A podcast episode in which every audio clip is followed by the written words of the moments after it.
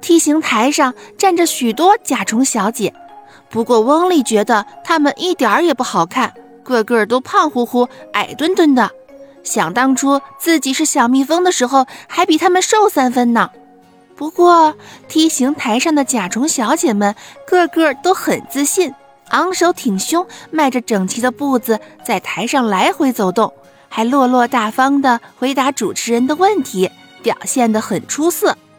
翁丽看着看着，心里突然出现一个小小的念头：也许自己是胖是瘦，并不是十分重要的。原来我是个小蜜蜂，天天快乐的采蜜。只要勤劳肯干，大伙儿都喜欢自己。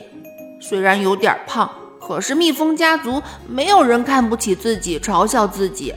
现在变成了小甲虫，比起其他的甲虫小姐，好像瘦很多。可是也没人觉得我漂亮呀。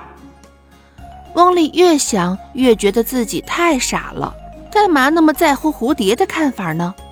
翁丽垂头丧气地离开了大绿草广场，回到睡莲里。她真不知道下一步自己该怎么办。她伤心地睡着了。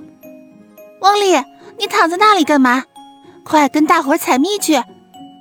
翁丽睁开眼睛一看，是翁拉姐姐在喊自己。采蜜？甲虫也要去采蜜？而且翁拉姐姐还能认出我？翁丽抹抹眼睛，上下瞅瞅自己，哎，真奇怪，自己还是一只小蜜蜂，一只肚皮圆滚滚的小蜜蜂。翁丽高兴极了，抖抖翅膀，赶忙追上大伙儿，唱起了采蜜歌。翁丽边唱边想：难道我做了个梦？可是无论如何，我还是一只小蜜蜂，这才是最重要的。好啦，今天的小故事就讲到这儿了。点击订阅关注，我们下期见。